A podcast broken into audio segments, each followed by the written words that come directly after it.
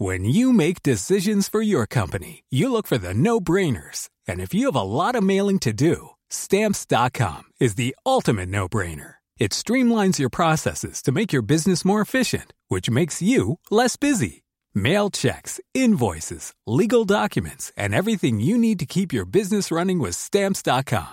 Seamlessly connect with every major marketplace and shopping cart. Schedule package pickups and see your cheapest and fastest shipping options from different carriers. With rates up to 89% off USPS and UPS rates. And with the Stamps.com mobile app, you can take care of mailing and shipping wherever you are. Make the same no-brainer decision as over 1 million other businesses with Stamps.com. Sign up with Code PROGRAM for a four-week trial, plus free postage and a free digital scale. No long-term commitments or contracts. That's Stamps.com. Code Program. Heraldo Radio. La HCL se comparte, se ve y ahora también se escucha.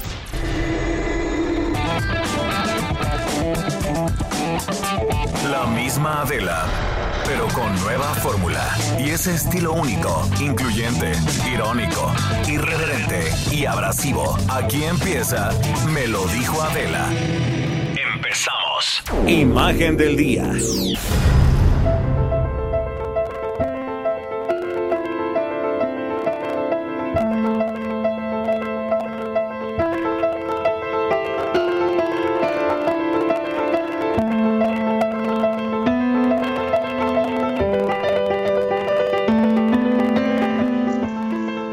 De 76 días, casi 11 semanas, dos meses y medio pues de aislamiento total, la ciudad de China, la ciudad china de Wuhan, epicentro de la pandemia de coronavirus COVID-19 a nivel mundial, se ha abierto de nuevo al mundo y sus habitantes pudieron saborear este miércoles su primer día de libertad. Y esa, créanme, es la palabra, saborear sellada por la cuarentena desde el 23 de enero, tras un espectáculo de luces que inició al terminar las campanadas de la medianoche entre gritos de alegría y aplausos de todos los habitantes, los policías retiraron las barras de contención que cerraban las autopistas y mantuvieron hasta ayer a la ciudad de 11 millones de habitantes aislada del mundo literalmente. Desde las primeras horas de la mañana, cuando las autopistas abrieron, cientos de autos cruzaron el peaje de Wuhan en ambos sentidos. Además, que unas 50 mil personas se movilizaron en tren y otras 10 mil en avión. Eso el día de ayer. En la estación de Hankou, una de las principales de esa ciudad del centro de China, de Wuhan, punto clave para el transporte de todo el país, largas filas de pasajeros esperaban la salida de los trenes que los llevarían por primera vez desde enero al resto del país. Los viajeros, armados, ahora con bolsas, maletas y cajas, regresaron a la provincia de Hubei, de la que Wuhan es capital.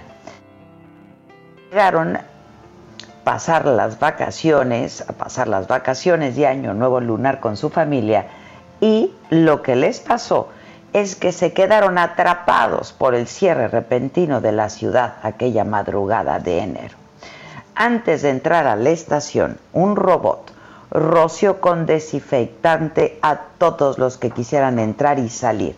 Les recordó la importancia de usar una mascarilla y pedía mostrar el código verde, la aplicación de móvil que confirmaba que el portador está libre de virus. La precaución se ha duplicado para evitar nuevos casos que arruinen lo que hasta este momento se ha logrado. En el aeropuerto de Tiané, muy lejos de la actividad normal, solo operan los vuelos nacionales. Los internacionales están suspendidos por el cierre de las fronteras de China al extranjero ya que de 62 casos de contagio reportados en los últimos días, 60 llegaron del exterior. Para destinos más largos como Pekín, las medidas fueron mucho más estrictas a fin de evitar posibles contagios. Solo mil personas pueden salir por día rumbo a la capital del país. Cada avión despega con un máximo de 40% de su capacidad. Tras pasar una doble prueba de coronavirus, los viajeros consiguen la autorización para volar. Se les toma la temperatura tres veces. Además que deben usar mascarillas y dejar espacios entre asientos en las salas de espera, a lo que se suma un aislamiento de 14 días al llegar a su destino.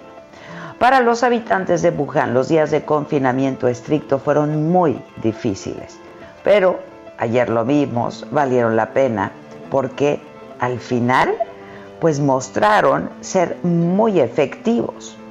La hemos pasado muy mal, pero las cosas mejoraron mucho, han dicho. Y recomendaron a otros países tomar muy en serio este virus y la gravedad de la pandemia para controlar la enfermedad y llegar, como Wuhan, a la remisión. La pandemia de COVID-19 contagió en China 82 mil personas, dejó 3.200 muertos, según cifras oficiales. 50 mil casos y 2.571 muertes sucedieron solo en Wuhan. Hasta el día de hoy hay 445 personas contagiadas por COVID-19 en la ciudad. Gracias a su muy estricta disciplina, los habitantes de esta ciudad pudieron vivir para contarlo, después de 11 semanas que bastaron para contener el coronavirus.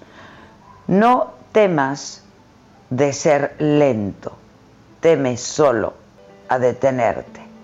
Haciendo uso de este proverbio chino, es como Wuhan salió de esta brutal pandemia que hoy azota al mundo casi de punta a punta.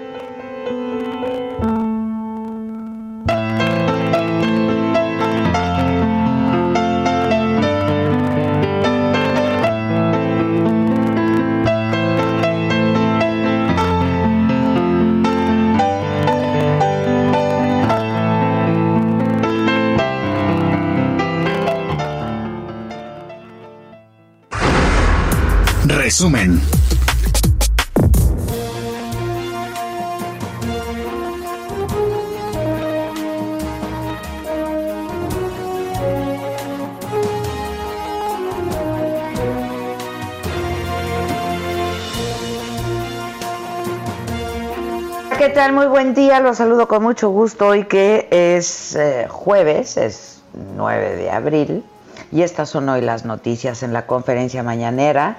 Justo de hoy el presidente aseguró que los mexicanos hemos mantenido la disciplina, seguido la indicación de quedarse en casa en esta fase 2 de la pandemia del coronavirus COVID-19 y dijo que se ha reducido la movilidad, que la gente se está cuidando y llamó a seguir así para evitar el avance acelerado del virus. Tenemos información de que se ha reducido considerablemente la movilidad, que la mayoría de la gente está en casa, que nos estamos cuidando, que se está cuidando a los más vulnerables, a los adultos mayores, que se está cuidando a los enfermos, porque eso es lo fundamental, el que evitemos contagio. Estuvo también ahí en la mañanera el canciller Marcelo Ebrard dijo que mañana por la noche un segundo vuelo va a traer a México más equipo médico e insumos de China para atender las necesidades del sector salud eh, y detalló que desde hace un mes se trabaja con China para conseguir material de protección y de monitoreo. Será de dos a cuatro vuelos los que tendremos. ¿Por qué con China? Porque ¿quiénes son los grandes productores? Estados Unidos, México y Canadá, digamos el Tratado de, Libre Comercio, la Unión Europea, por supuesto, China, India, y después, desde luego, hay otros países que también producen, pero casi todos, lo que no nos había ocurrido casi nunca, es que casi todos los países del mundo, si no es que todos, al mismo tiempo tengamos el problema de enfrentar la pandemia. Entonces hay una escasez enorme en todo el mundo. Los precios, bueno, ¿qué te digo? Si quieres salir ahorita al mercado, conseguirte un ventilador, lo vas a pagar cinco veces más, o seis, o siete veces más que lo que normalmente está. Y lo mismo pasa con las, los cubrebocas, están agotadas o agotados los equipos. Entonces, se requiere, y eso fue la instrucción que recibimos del señor presidente, que fuéramos tocar la puerta de la ONU, tocar la puerta de los gobiernos, y China desde el principio, desde que ellos empezaron a enfrentar esta circunstancia, nos compartió la información. Bueno, eh, también agradeció a los gobiernos de China y Dinamarca, donde se ha podido adquirir equipo médico para enfrentar la pandemia del COVID-19 eh, y se solidarizó con los países más afectados, especialmente Estados Unidos. Queremos eh, reiterar nuestra solidaridad y nuestro afecto por el pueblo norteamericano que está pasando por esto y por todos los que han fallecido y están sufriendo. Y hemos estado cerca de Estados Unidos. Estados Unidos también ha sido un país eh, amigo de México, nos han dado la información, eh, nos han apoyado en muchas gestiones, fueron de los primeros que mandaron una donación a México. Eh, no, no tengo más que reconocimiento y gratitud por la forma en que se ha comportado Estados Unidos y Canadá. Y seguiremos así. Ellos ahora están en un momento de los más difíciles y estamos cerca, estamos en comunicación y así va a seguir, igual con Canadá.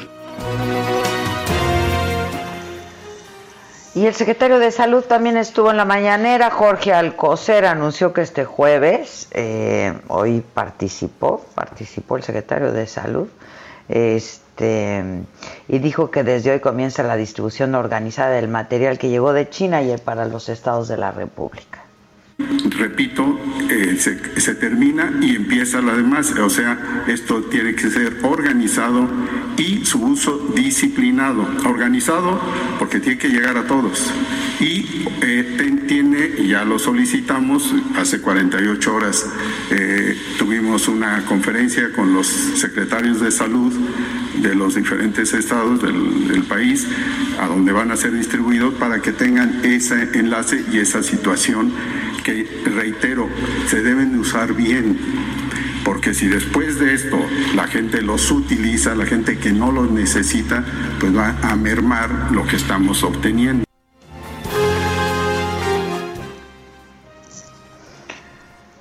Em, y el presidente dijo que ya envió a Carlos Salazar, el presidente del Consejo Coordinador Empresarial, el oficio con el nombre de las 15 grandes corporaciones empresariales que deben a la hacienda pública 50 mil millones de pesos, que son pues eh, aproximadamente 2 mil millones de dólares.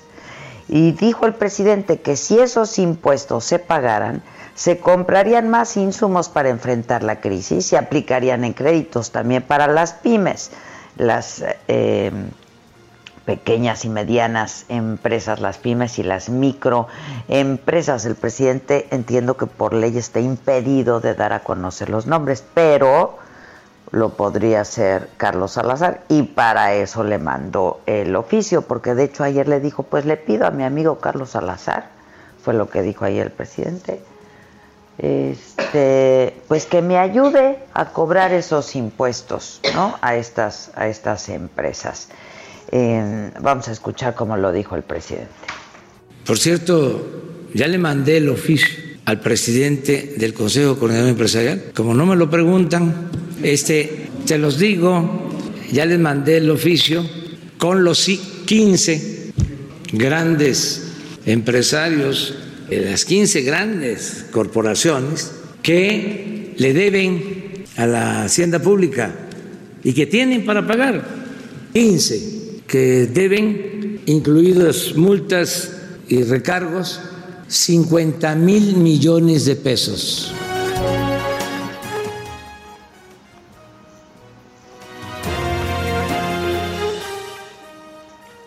Y eh, bueno, la Secretaría de Salud reportó hasta ayer por la noche en el reporte oficial 3.181 casos de COVID-19, 174 muertes. En México hay 9.188 casos sospechosos registrados, 17.200 se han descartado, los casos confirmados 71% son ambulatorios, 10% se hospitalizaron en estado estable, 6% graves, 3% necesitaron intubación.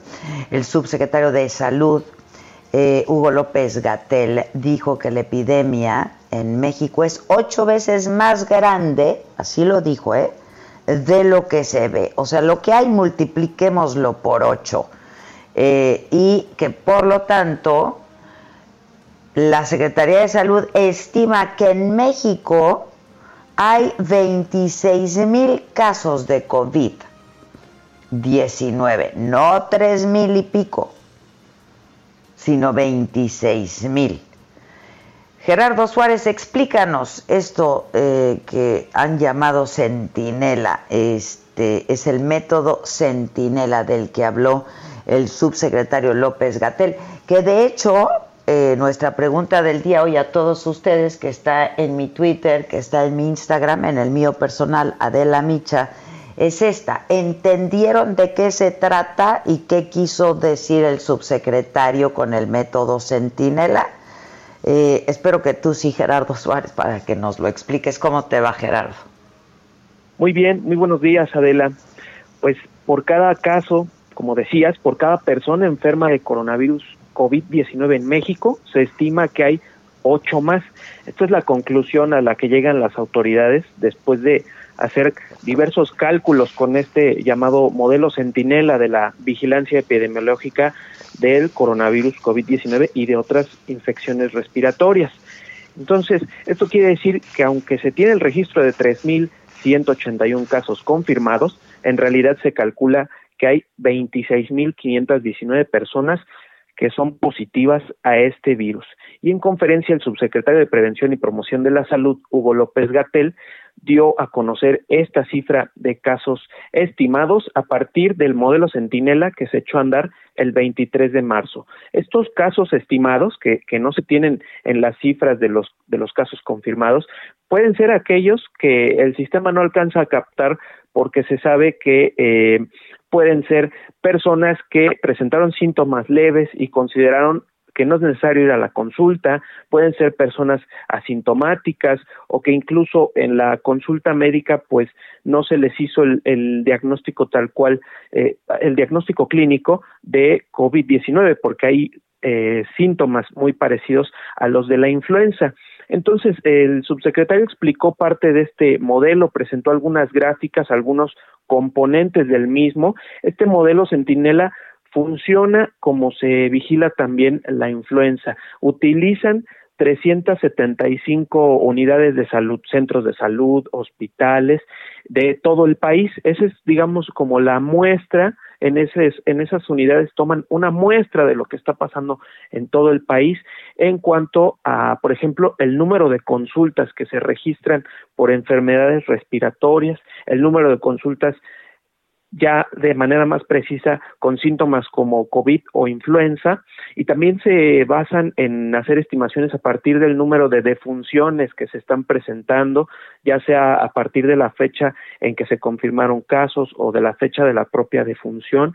Entonces empiezan a hacer cálculos con todos estos números y de ahí pues eh, que obtengan la cifra aproximada. Los casos que no se han eh, observado tal cual, que son estos 26.519, y bueno, finalmente el subsecretario de Prevención y Promoción de la Salud mencionó que si bien el país acepta tener esta cantidad de casos, pues en otros países si se aplica este modelo centinela, pues también presentarían muchos más. incluso puso el ejemplo de Estados Unidos. Dijo que si tienen 300 mil casos confirmados, pues podría haber hasta cerca de 3 millones de personas infectadas con este eh, pues mismo valor que se ha calculado acá en México de que hay ocho veces más de casos confirmados Adela ya bueno pues de eso se trata el método el método Centinela del que ahora ha estado hablando el subsecretario López Gatel o sea que a los números que ellos dan a conocer de manera oficial pues habría que multiplicarlos por 8, ¿no? Que es un poco lo que estamos diciendo. Sí.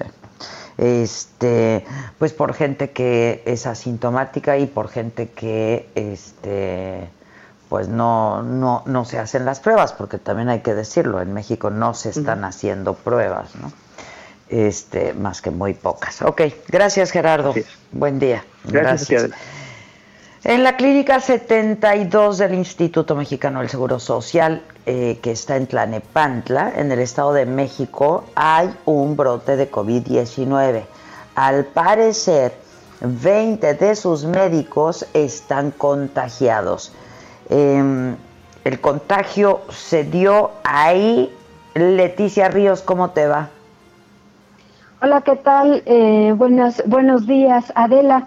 Pues Adela, te comento que las actividades del Hospital General número 72 del Instituto Mexicano del Seguro Social, ubicado en Tlalnepantla, se llevan a cabo con normalidad a pesar de este brote de COVID-19 en el que 20 de sus médicos eh, resultaron contagiados, como lo confirmó este miércoles el titular de el IMSS, Zoé Robledo.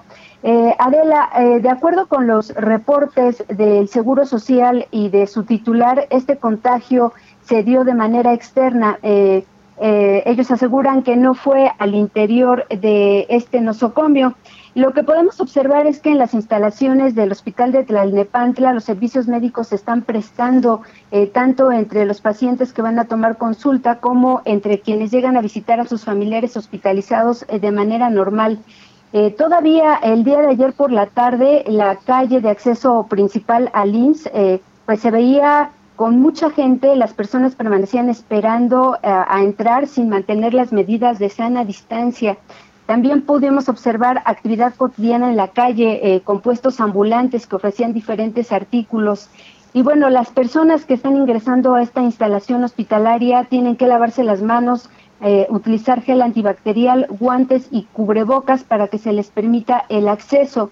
Eh, los pacientes nos comentan que hasta ayer, después del mediodía, se enteraron de este brote de los médicos, de 20 médicos en este, en este hospital.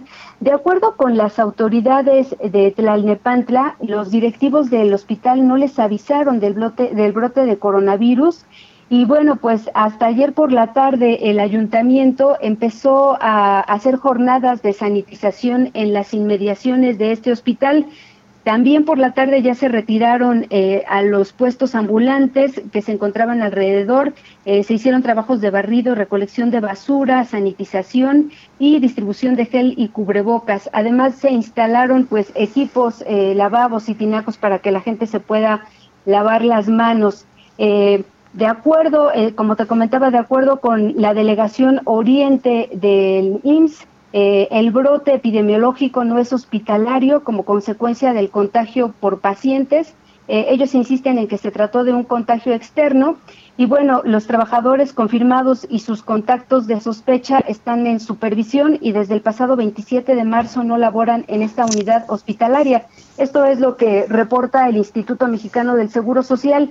Eh, sin embargo, de acuerdo con un comunicado que eh, publicaron hoy los médicos residentes e internos de este Hospital General Regional número 72 en Tlalnepantla, pues ellos comentan que siguieron laborando hasta el 30 de marzo y también eh, piden a las autoridades que se aclare la situación y piden una disculpa pública ya que no les entregaron eh, el equipo de protección eh, para poder atender a los pacientes con COVID-19, motivo por el cual pues se generó este brote. Ellos, eh, los médicos y residentes, aseguran que sí fue al interior de este hospital a donde se, se, llevó a cabo este contagio. Y bueno, eh, también hay videos en redes sociales a donde afirman que son más de 19 médicos los contagiados eh, y, también están pidiendo que se cierre temporalmente este hospital hasta que se sanitice por completo para evitar que continúe la propagación de este virus. Adela. Ya, bueno, pues vamos a estar muy atentos de lo que pase, de lo que pase, ¿no? En el IMSS de, de Tlanepantla, en el Estado de México, pero se habla, como decíamos, de por lo menos 20 médicos contagiados, ¿no? Por lo menos 20 contagiados que fueron eh, confirmados por el propio titular del IMSS, Zoe Robledo. Sí, bueno. Este, pues atentos eh, a ver cómo evolucionan. Te agradezco mucho, Leti. Buen día. Muchas gracias, igualmente. Gracias. Y el subdirector administrativo de la Clínica 7 del IMSS de Monclova, Mario Trejo, murió después de contagiarse de COVID-19, justo en ese hospital donde hay otros trabajadores médicos contagiaron. Ahí son por lo menos, entiendo que pues 40, entre 39 y 40 se habla de médicos eh, que adquirieron el virus en este brote comunitario solo en esta clínica del IMSS. Alejandro Montenegro, corresponsal del Heraldo, ¿cómo estás? Buenos días, allá en Coahuila. ¿Qué tal? ¿Cómo estás? Muy buenos días, Adela. Te saludo con gusto desde Coahuila. Así es, la cifra de decesos eh, continúa aumentando en Coahuila a causa del COVID-19. Ya son en total en nueve muertes las que ha ocasionado este virus. Y bueno, pues el último de ellos fue, como bien comentas, el subdirector administrativo de la Clínica 7 del IMSS, Mario Trejo, quien falleció a los 43 años después de contagiarse de este virus. Eh, de acuerdo con datos de la Secretaría de Salud, su contagio eh, se fue oficializado el pasado 30 de marzo, así que fueron cerca de 8 o 9 días en los que estuvo, bueno, pues eh, siendo hospitalizado. apenas el martes por la noche todavía sus familiares lo reportaban eh, con estabilidad, sin embargo, unos problemas respiratorios lo llevaron, bueno, finalmente a eh, su muerte. Su deceso, como te comentaba, es el noveno que se da en Coahuila por COVID-19, es el sexto que se da ahí en el municipio de Monclova y es el tercero entre los trabajadores de la clínica 7 del IMSS que se contagiaron en el brote comunitario que ya comentamos. Eh, hay que recordar que un doctor y una doctora días atrás también fallecieron y de, fueron de los que se contagiaron en ese en ese hospital. Eh, Monclova pues sigue siendo el, municipio con más casos en Coahuila. De los 122 que han sido confirmados por la Secretaría de Salud, 70 ocurrieron en Monclova y de esos 70, 39 son trabajadores de esta clínica 7 del IMSS, entre médicos, enfermeros, eh, camilleros, becarios y demás cuestiones. Y bueno, pues por otro lado, eh, comentarte, Adela, que en Piedras Negras, en, la frontera de Coahuila con Estados Unidos, hay una situación que podría tornarse similar a la de Monclova después de que un enfermero de unos de otro hospital del IMSS allá en la frontera, como te comentaba, diera positivo a COVID-19.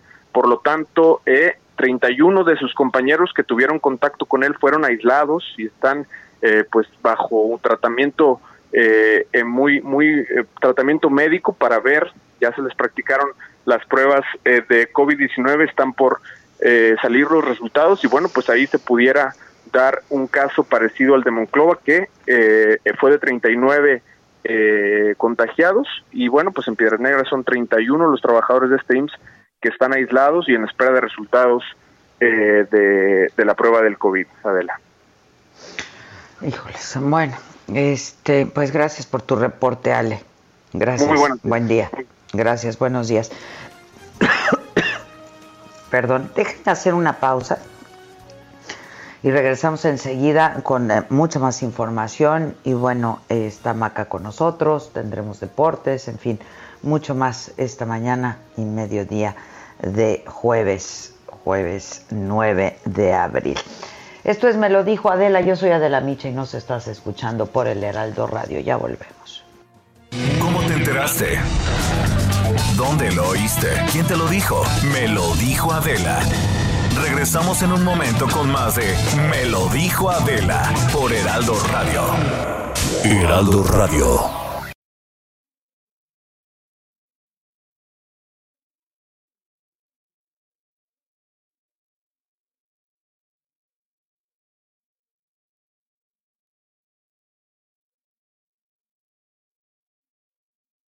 Heraldo Radio, la H que sí suena y ahora también se escucha.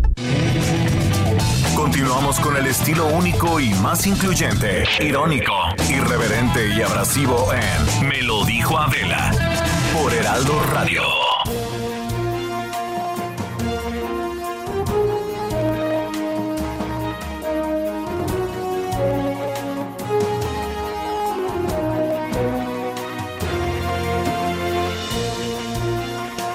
Bueno, estamos de regreso, este, y, seguimos con más información. La secretaria de Gobernación, Olga Sánchez Cordero, encabezó la videoconferencia con los gobernadores.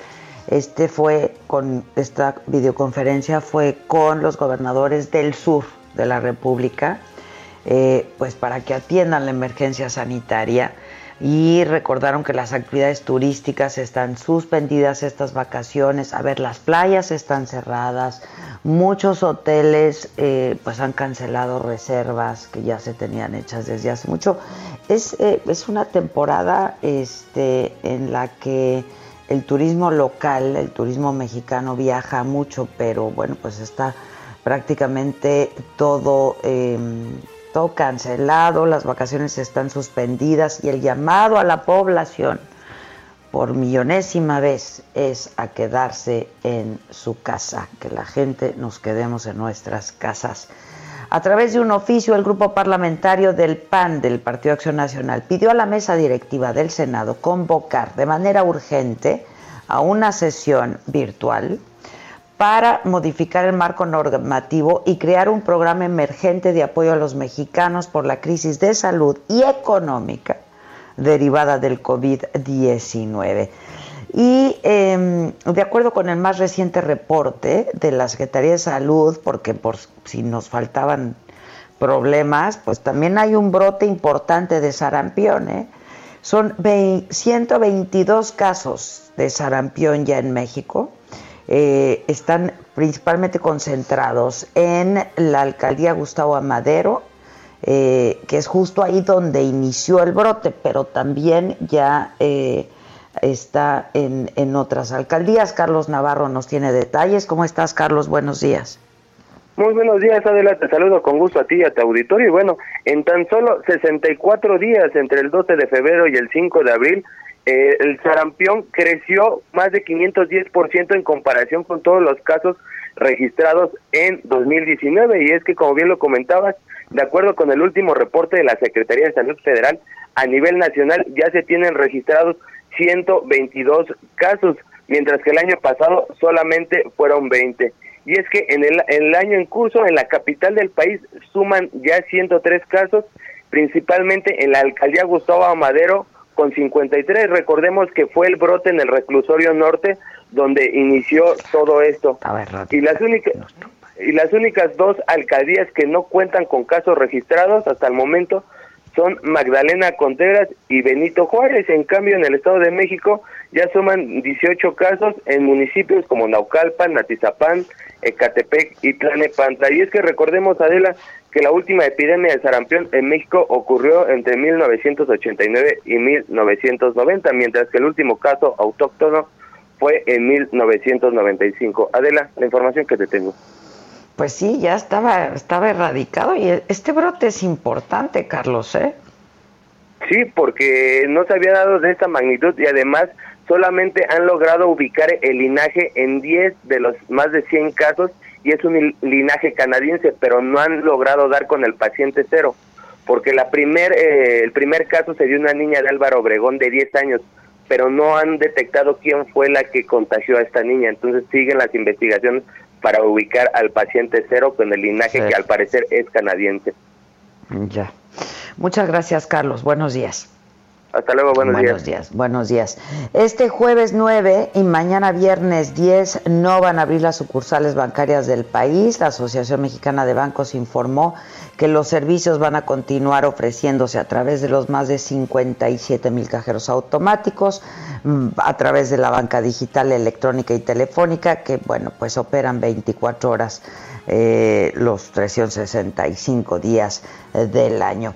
La audiencia del exdiputado priista Juan Vera Carrizal, programada para ayer miércoles, es que esto es el colmo de veras, fue suspendida porque el diputado este, exdiputado, ¿no? Este, se quejó porque tenía un dolor de estómago, un dolor abdominal. Y entonces lo llevaron a una clínica particular en Guajuapan de León para que lo revisaran. Entonces, pues lo atendieron, este, y luego ya lo regresaron a su celda, eh, pero pues por lo pronto la audiencia la suspendieron, ¿no? Este, este exdiputado es eh, este sujeto eh, acusado de ser el autor intelectual del ataque con ácido a la saxofonista María Elena Ríos. este, pues que no quieran empezar a hacer de sus de las suyas, ¿eh? Y a retrasar esto y este, a ver, y todas nos estamos manifestando en ese mismo sentido porque es un asunto que no puede quedar ahí y que hagan de las suyas para este pues para para retrasar esto y para que sea otro de los casos que quedan que quedan impunes. En Tamaulipas, un técnico en urgencia de la Cruz Roja Mexicana denunció que fue agredido por una mujer cuando se subió a una unidad del transporte público. La señora le reclamó que podía ser portavoz del COVID-19. Carlos Juárez, nos platicas cómo te va. Hola, ¿qué tal Adela? Un gusto saludarte a ti y a todo territorio. Efectivamente, durante el día de ayer, un técnico en urgencia de la Cruz Roja Mexicana en el sur de Tamaulipas denunció a través de sus redes sociales que fue agredido por una mujer cuando se subió a una unidad de transporte público. La fémina le recriminaba que podía ser portador del coronavirus COVID-19, aunque no portaba su eh, uniforme completo, se lograban ver las siglas de la Cruz Roja, lo que eh, molestó mucho a la mujer, incluso eh, lo empezaba a gritonear dentro de la unidad y también le pedía al chofer de dicho eh, vehículo que lo bajara porque era un riesgo latente para ella y para él, a lo que le contestó el operador de la unidad que pues era un cliente más y que no lo podía bajar. Esta situación causó mucha molestia a esta mujer quien aproximadamente tenía unos 45 años de edad, por lo que comenzó a golpear eh, al, al paramédico de la Cruz Roja y también a enterrarle las uñas y tratar de bajarlo a empujones. Al final de cuentas, el joven y no quiso responder a ninguna de las agresiones, ni siquiera con gritos, porque también lo estaba videograbando eh, esta mujer al paramédico. Prefirió bajarse de la unidad y tomar otra y bueno, lo expuso así en sus redes sociales. Cabe señalar, Adela, que aquí en el sur de Tamaulipas, además, eh, los técnicos en urgencias de la Cruz Roja aún no están dando atención médica a los portadores o a los sospechosos del COVID-19. Están preparados, sin embargo, pues no han sido requeridos por parte de las autoridades de salud. Cabe señalar también que algunos trabajadores como enfermeras y doctores de los hospitales civiles también están siendo discriminados por el simple hecho de portar sus uniformes durante esta contingencia del COVID-19 aquí en Tamaulipas, Adela. Muy bien, este, qué cosa, ¿eh? Lo que hemos estado viendo de verdad, o sea, como hemos dicho, son los médicos, los, los héroes de todo esto que está pasando de esta pandemia en México y en el mundo, ¿no? Y cuando vemos estos casos de este, de discriminación y eh, pues, hay, hay, pues hay una psicosis ahí colectiva de que ves a alguien que eh, pues se dedica, no, son trabajadores de la salud y que pues solamente por eso los descalificas cuando tendría que ser todo lo contrario, ¿no? Así es, y, bueno, el joven que en su apellido Miranda, si se dio a conocer, pues mostró en, en redes sociales también las lesiones que le causó esta mujer eh, con sus uñas, realmente una, unas lesiones no tan graves, pero sí muy marcadas en su piel. Dice él que por favor dejen de agredir a los técnicos en urgencias y a todo el personal de la salud que se encuentra trabajando en esta temporada. Sí, hombre, pues sí. Te agradezco mucho, gracias Carlos. Al pendiente con la información. este llamado, ¿eh? porque gracias a ellos es que pues están cuidando y curándonos y a los nuestros. En información internacional, Estados Unidos registró por segundo día consecutivo casi 2.000 muertes relacionadas con el nuevo coronavirus. Esto lo convierte en el segundo país del mundo en muertes por COVID-19 después de Italia. El número de muertes llega casi a 15.000. Se habla de 430.000 contagios, más de la cuarta eh, parte de los casos de infectados en todo el planeta. 141 presos de la cárcel del condado de Cook dieron positivo también a COVID. En el mundo se registran 1.483.000 contagios, 88.000 fallecimientos en 192 países. Y la crisis provocada por esta pandemia va a tener las peores consecuencias económicas de las que se tenga registro en 90 años desde la Gran Depresión. Esto advierte Cristalina Georgieva, directora gerente del FMI, el Fondo Monetario Internacional. Se estima que en 170 países se va a reducir el ingreso por persona al concluir el año. No hay certeza de qué tan agudo va a ser el deterioro Existe una gran incertidumbre en torno a las perspectivas, pero podrían empeorar dependiendo de muchos factores, entre ellos, por supuesto, la duración de la pandemia, porque pues nadie sabe cuánto puede durar. Ayer el senador Bernie Sanders abandonó la contienda por la candidatura presidencial, eh, demócrata de los Estados Unidos y entonces, bueno, con su retiro, el ex vicepresidente Joe Biden sería el próximo candidato presidencial del Partido Demócrata, quien se tendrá que enfrentar a Donald Trump en los comicios del 3 de noviembre. Sanders anunció que va a trabajar con Biden, un hombre muy decente, dijo, para derrotar al presidente más peligroso en la historia moderna de Estados Unidos. Y rápidamente les cuento, Broadway eh, retrasó la reapertura de sus teatros hasta junio por la pandemia. La meca del teatro en Nueva York, es que Nueva York, yo no sé si ustedes han visto imágenes, está de veras irreconocible, ¿no? Este, desierta sus calles. Eh, el 13 de marzo, pues se bajó la cortina y este anunciaron que eh, suspenderían actividades por un mes, pero ya lo retrasaron de nuevo. Va a ser hasta junio, eh, porque pues Nueva York se ha convertido en la ciudad epicentro de esta epidemia en Estados Unidos, pues claro, por su población, por su concentración de gente, etcétera, pues la, por, por la naturaleza de vida que tiene esta ciudad, sin duda. La presidenta de la Liga de Broadway es Charlotte San Martín y dijo que la principal prioridad pues sigue siendo la salud y el bienestar eh, de eh, la gente, de quienes asisten al teatro y de las miles de personas que trabajan también en la industria del teatro todos los días allá en Nueva York. Vamos a los deportes, animalito. Deportes.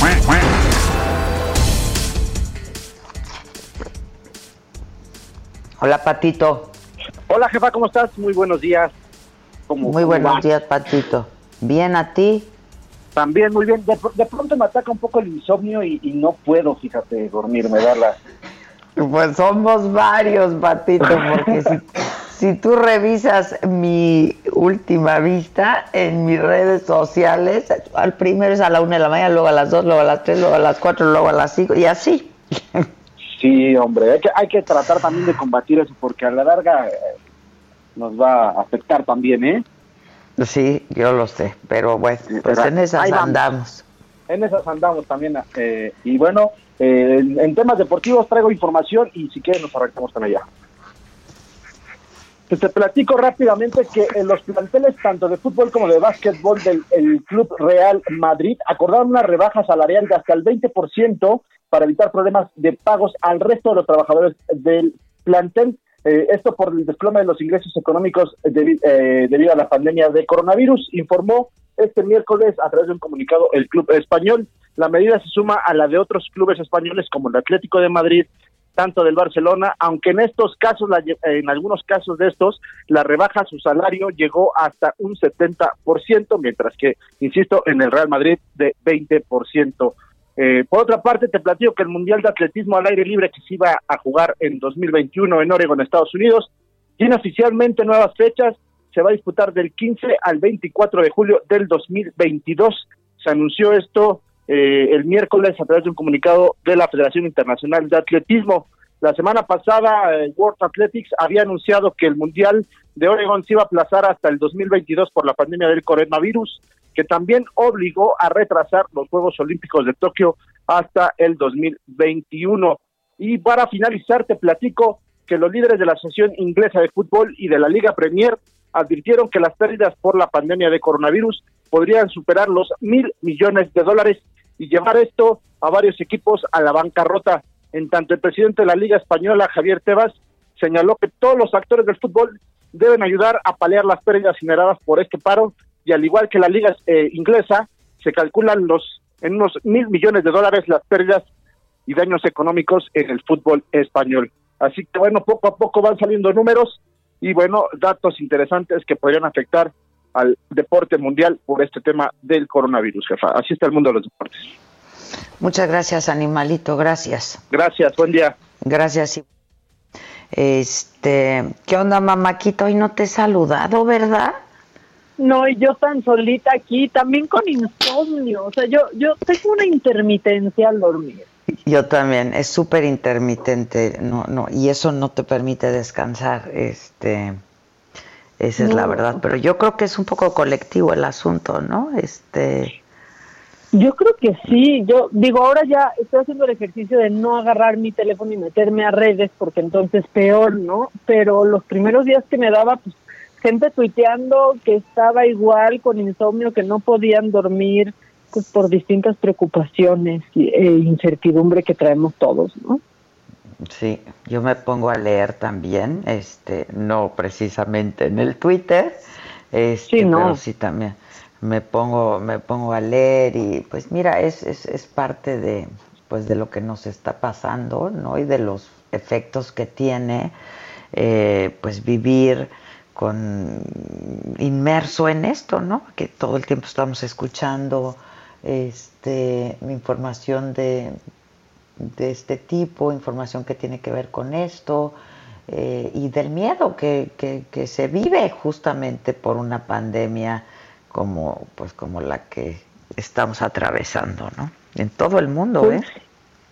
Sí, claro. Bueno, creo que nunca habíamos estado tan conectados todos los ciudadanos del mundo, ¿no? O sea, estamos pasando en mayor o menor medida por los mismos sentimientos. Unos llevan muchos más días en cuarentena, en situaciones pues igual mucho más dramáticas, pero hay una sensación de, de unidad de estar pasando por la misma situación, ¿no?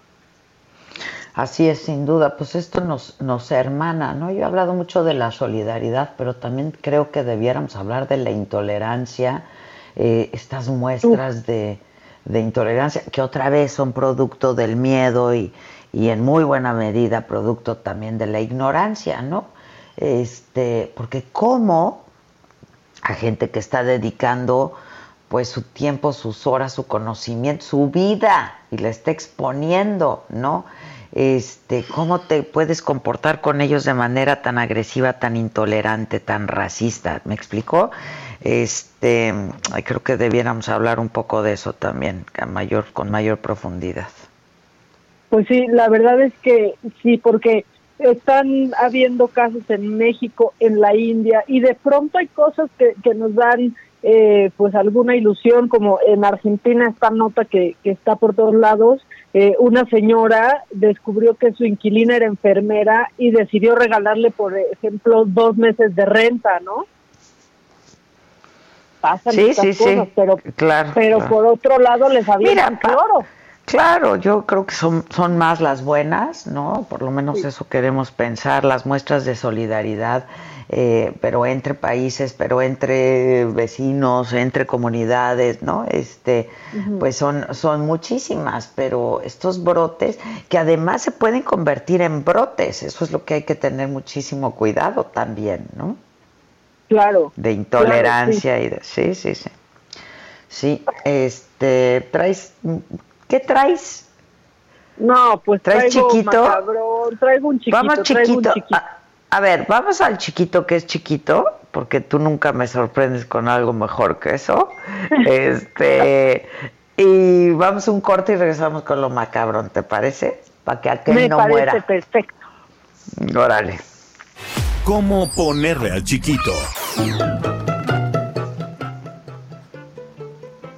Bueno, bueno, bueno. A su chiquita le pueden poner Casilda, ¿cómo ves? Casilda. Casilda. Ese sí Oh. lo he oído tú. Yo también he escuchado el Casilda. Eh, Ahora bien, que si nace hoy y le ponen casila a su hija, van a ser de 82 años, tendrían que saberlo, ¿no? Estar conscientes de ello. sí, también. también. Acacio, yo, ¿Acacio conoces algún Acacio? ¿Acacio lo conozco? No. ¿Acacio? ¿Acacio sabes? ¿Acacio lo conozco? No. ¿Qué me dices de un aldegundis?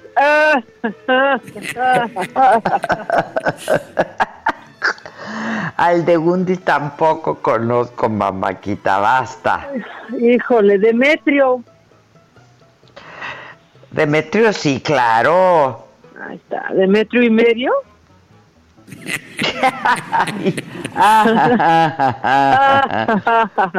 Oye, cuando llegue a la quinta risa es que ya traigo mejor condición física. Ahorita me quedo como entre la tercera y cuarta, ¿eh? Sí, ¿verdad? Yo también. Ya calla, calla, que nos da el corona. Ese es mi oxímetro. ¿Cuántas veces nos ha dado en estos días? ¿25? No, no, cada, cada, cada media hora tenemos corona, Maca y yo. Pero ¿sabes qué, Maca? Ya no hemos hablado, ¿eh? Yo creo que nos ha separado el COVID, ¿eh? No solamente. No, porque. Físicamente y presencialmente. Independiente, independiente. Yo mando mensaje como cada hora de pues que sepa, ¿no? Que todavía aquí estoy sin corona. O, sí, pero pero aquí estoy. Y nada, no, mana, es tres que, horas ¿qué después. Crees? ¿Qué crees, mana? Ya se te dijo que no he andado bien ayer. Ya sé. Ayer, porque hay días, hay días. Yo creo que eso también deberíamos de decirlo y que la gente lo comprenda, ¿no? Y que sean empáticos con quienes están y con quienes a lo mejor no están teniendo su mejor día.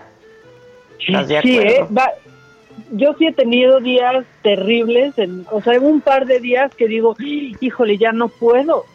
O sea, Sí, pero ya qué sí, más sí. hacemos, pero de qué hablamos, pero qué hago, qué escribo, qué leo, o sea, y no quieres nada aunque tengas ahí las opciones, no es de no tener, Pues no es de que no quieres- te nada más no quieres nada, exacto, no quieres nada. El, el uno no se halla, ¿no? El bien conocido no me halla. El no me hallo, es harto El difícil hallo. todo esto, es No. harto difícil, la verdad. Es- harto De difícil. eso también hay brote, mucho brote, ¿eh? Oye, hallo. brote, este, ¿de metro y medio el chiquito o qué? Pues sí, ya, porque ni modo que felicitemos a Gauquerio y a Eu- Eusiquio. O sea, ya, por favor. Loida, Eus- o sea, Loida. eso quiere decir que Quique está en cabina, ¿verdad? El virus de coronavirus me va a matar. Ay, me voy para la luna y no vuelvo más.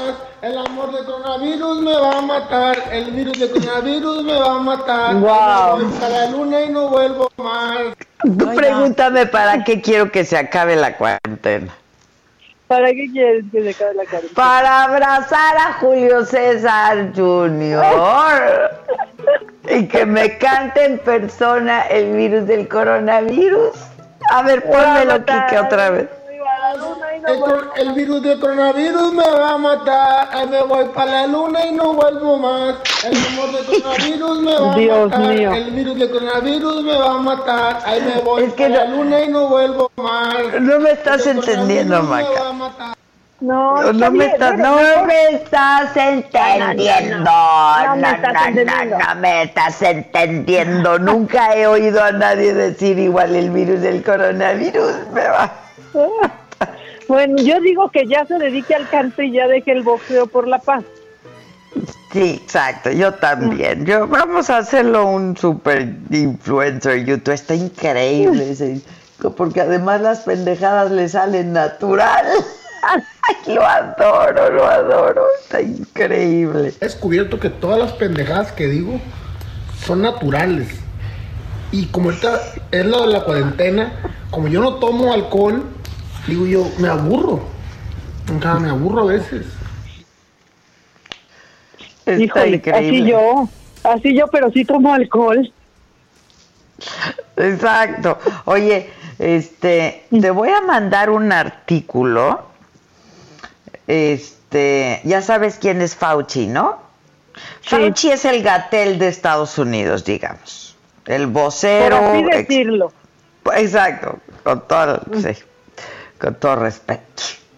Este, ¿no? Y entonces dice que lo único que ayuda a sobrevivir los briefings del COVID, los briefings son pues como las conferencias, ¿no? Que tienen que ver con el COVID-19, es el alcohol. ¿Sabes qué? O sea, es que si lo dice Anthony Fauci...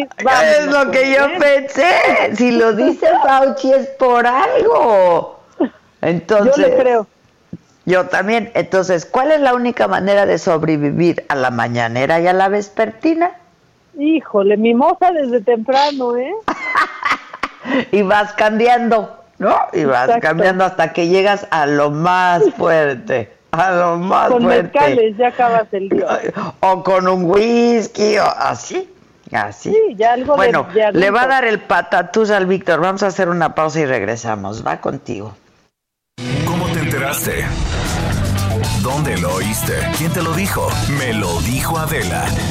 Regresamos en un momento con más de Me lo dijo Adela por Heraldo Radio. Heraldo Radio, la H que sí suena y ahora también se escucha.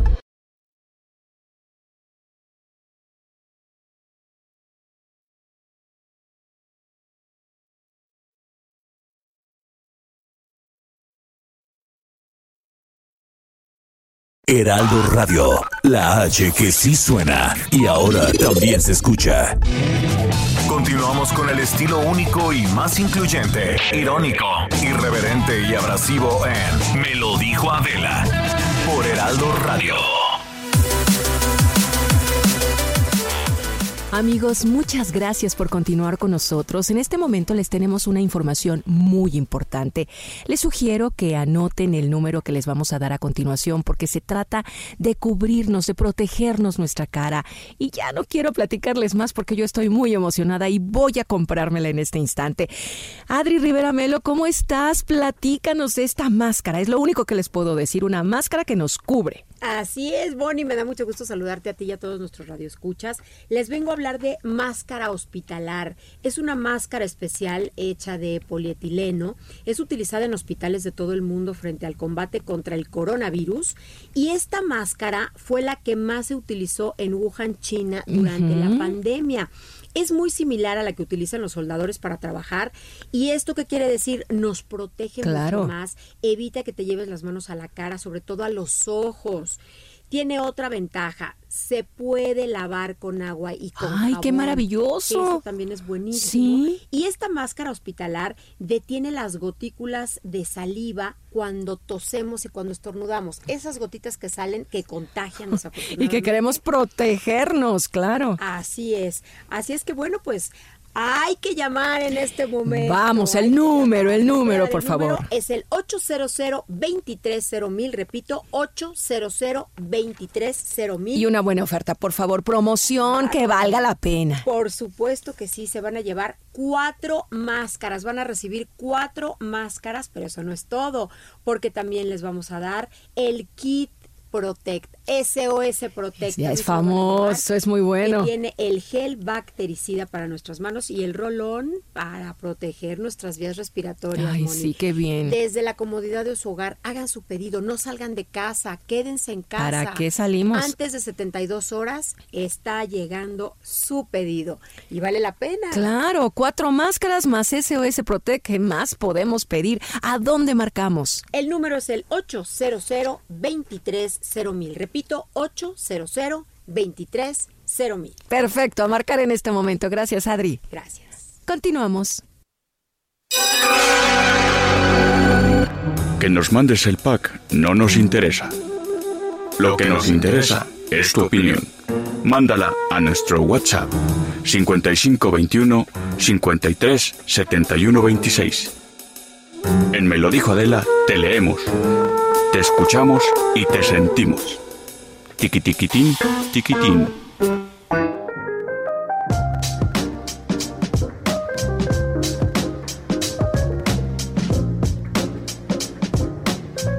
Bueno, pues López Gatel, vamos a ver cómo le va con esta crisis, este, porque si no, pues siempre puede cantar, ¿no? Tocaba en una banda. Francisco Nieto, ¿cómo te va? ¿Qué tal, Adela y Maca? Muy buenos días. Efectivamente revisamos la biografía del subsecretario de Salud, Hugo López Gatel, el funcionario estrella del gobierno en esta emergencia sanitaria derivada por la pandemia del COVID-19. Y bueno, encontramos que antes de ser médico, López Gatel tuvo la intención de ser músico, por lo que aprendió a tocar la flauta primero para interpretar música clásica, pero luego llevó a su vida el jazz y el rock con sus amigos y compañeros del Colegio Madrid, formó la banda Cantera, la longitud de onda perfecta, así se llama de la, un grupo fusión jazz de rock, quienes después, la mayoría de estos integrantes, pues, ¿qué crees? Formaron la banda de Santa Sabina y uno más formó, eh, estuvo, se, se incorporó a la banda de rock La Gusana Ciega. Recuerda, el, eh, entrevistamos al, al subsecretario para confirmar estos datos y bueno, esto fue lo que nos dijo. Escuchemos Adela. ¿Este grupo se llamó? Este grupo se llamaba Cantera, la longitud de onda perfecta. Y éramos eh, aproximadamente seis de origen y luego se creció el grupo hasta ocho. Lo interesante es que todos los que formaban parte del grupo eh, terminaron siendo músicos profesionales. Eh, Alfonso Figueroa, que después eh, formó parte de Santa Sabina, junto con Jacobo Lieberman, que también era el guitarrista del, del grupo. Poncho era el bajista. Eh, Luis Ernesto Martínez Novelo tocaba el saxofón, hoy es el bajista de Gusana Ciega. Su hermano Pepe tocaba la batería. Pedro Gilaber tocaba el teclado. Se me debe estar olvidando a- alguien más. Buenos virtuosos, buenos músicos. Sí. Eh, reconoció que pudo haber seguido el camino de estos amigos, sin embargo, en 1985 participó en, un- en una campaña de alfabetización que lo hizo cambiar la música por la medicina. Este, pues este episodio dice que fue en, en Huirama, un municipio en Michoacán, donde descubrió su gusto por el trabajo comunitario y social, mismo que lo fue llevando a la medicina y distanciándolo, pues ya de los ensayos musicales con sus amigos. También escuchemos lo que nos dijo el subsecretario. ¿Y por qué ya después ya no decidió? Pues realmente me di cuenta que tenía más interés en otras cosas. Eh, Ahí en, en esa etapa de mi juventud, un elemento que marcó un cambio importante en mi vida es que me invitaron a una campaña de alfabetización.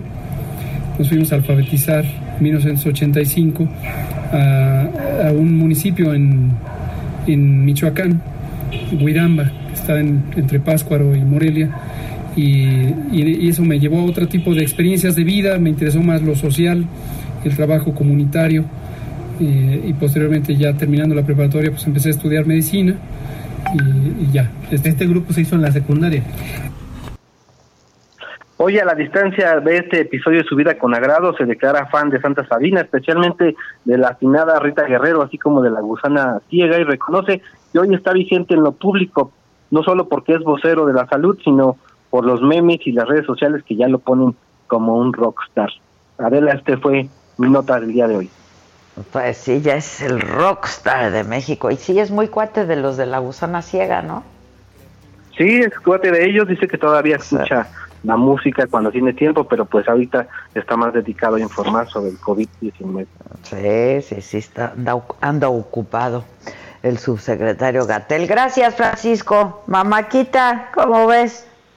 Qué bárbaro, ¿no? Pero, le Pero además- encanta, le encanta. Es lo que te iba a decir, como si no le gustara, pero mira, ya entendemos que le viene desde jovencito que quería ser rockstar. Le encanta el estrellato. O sea, ¿qué tal cuando este video que se hizo viral, el de Me das un beso, papi? Ajá, Él va ajá. feliz, va feliz de que lo vayan siguiendo los reporteros y denos unas palabras para la nación y el otro con lentes se los quita. Le hace cara de encanta, galán. ¿no? ¿Qué quieren que les diga? Ay, ay, Ahora, ay, sí te voy a decir algo, ¿eh? Se le ve deteriorado.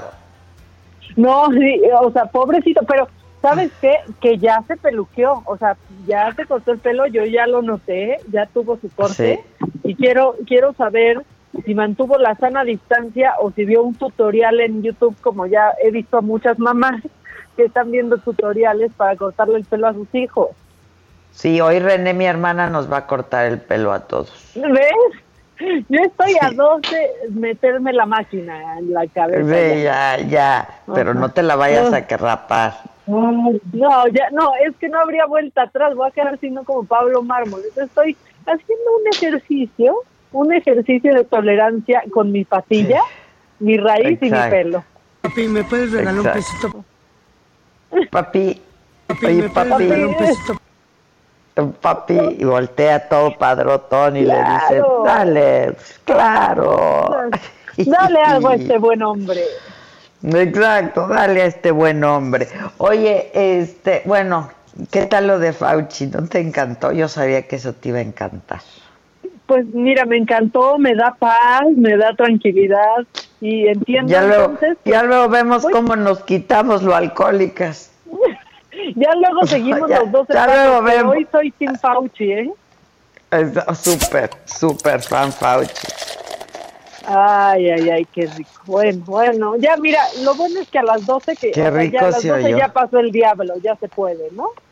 Claro, claro. O sea, y el virus del coronavirus nos va a matar. Ah, ta- El, el virus del coronavirus me va a matar. Ay, Me voy para la luna y no vuelvo más. El amor del coronavirus me va a matar. El virus del coronavirus me va a matar. El virus del coronavirus.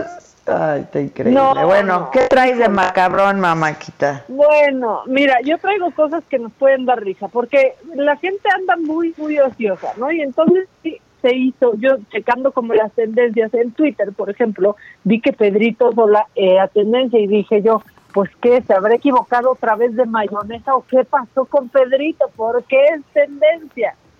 Es tendencia por una idiotez, pero, pero me da mucha risa porque pone una usuaria de Twitter y la cito textual.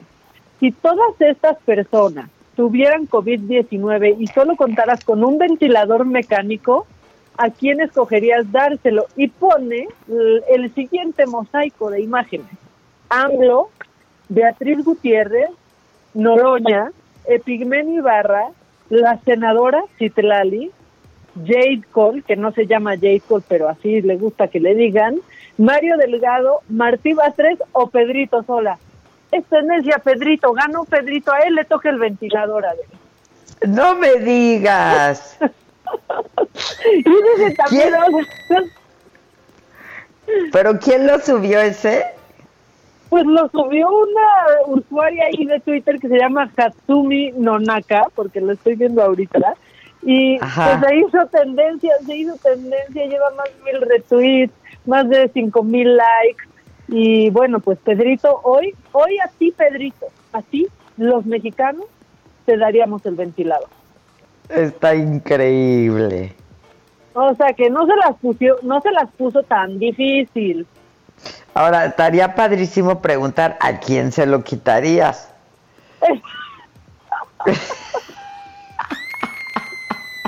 ¿Quién ganaría? Vamos Hijo. a lanzar la pregunta. Vamos a lanzar Exacto. ahorita. Voy a citar su tweet y vamos a ver qué responde la gente de aquí a que Exacto, el programa. ¿no? Exacto. Ahorita Órale, buenísimo. Ponlo en el Twitter y que nos hable la gente también. Exacto, que la banda responda. ¿Quién le quitaría de ellos el respirador? Y otra, otra, sabes que en Morelos andan bien creativos. Ya ves que ponen hospitales solo comercial y luego los quitan, o sea, solo es así como por, como cuando limpias por donde ve la suegra. Claro. No, pues ahora están, están siendo tan creativos que este es el llamado que le dan a la gente para que se vaya a sus pasos en Morelos y no esté ahí en la calle nomás corriendo peligro de contagio. A todos los extraterrestres que andan en la calle, favor de regresar a sus casas. Sabemos que a ustedes no les pasa nada, pero los humanos tenemos miedo de infectarnos. Favor de retirarse a sus casas que no tengan nada que hacer.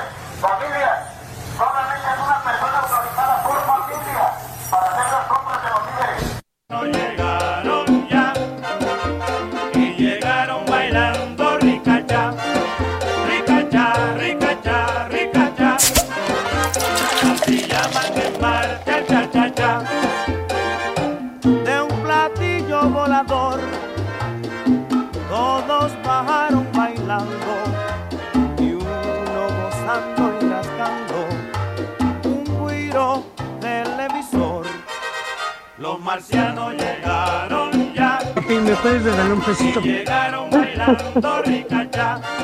Híjole. Este, ¿Es broma o cómo? No, no es broma. O sea, es broma, pero no es broma. Así están en, en, en Morelia. A todos O sea, le piden a los extraterrestres. Sí, sí, están queriendo ser chistosos, pero otra vez gobierno de Morelos, si tienen que explicar el chiste, es que no da, o sea, es que no funciona, o sea, si lo tienes que explicar no es chiste. Sí, exacto. Si lo tienes que explicar, no es chiste. Claro, claro, claro. Qué O sea, barbaridad. Pues así, entonces, pues todos los extraterrestres que nos escuchan en Morelos, ojalá que ya estén en sus casas, bien guardados. Sí, exacto. Porque los los terrestres sí- nos tenemos que guardar. Pues sí, la verdad es que sí, no somos inmunes todavía. Vamos camino a la inmunidad. Oye, y Ojalá. en otra cosa macabrona, ya nació el niño más 2020 de todo. ¿Cómo O sea, es pero ese? absolutamente de todo. Porque, ¿te acuerdas que hace unas semanas se corrió esta noticia que finalmente era falsa, que ya había registrado en Monterrey a un niño con el nombre Dylan COVID? Ajá. Pues ahora, ahora ya es real, no pasó en México, pasó en Filipinas, pero este niño tiene el nombre de dos cosas que hasta ahora han marcado el 2020 y que posiblemente sean lo que lo marquen. Existe hoy el niño COVID Bryant.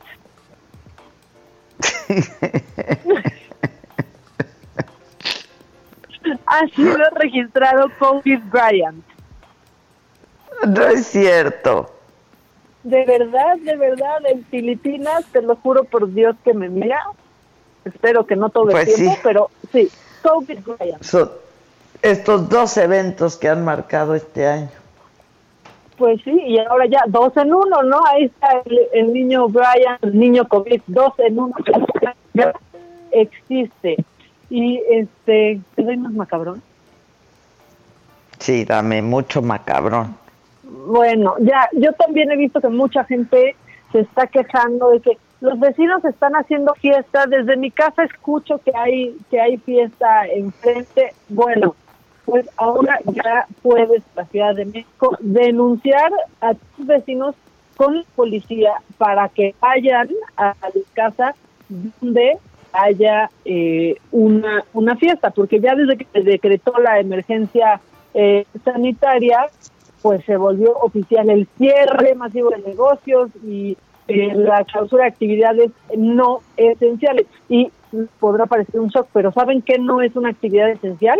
Una fiesta. Para eso mira. las podemos.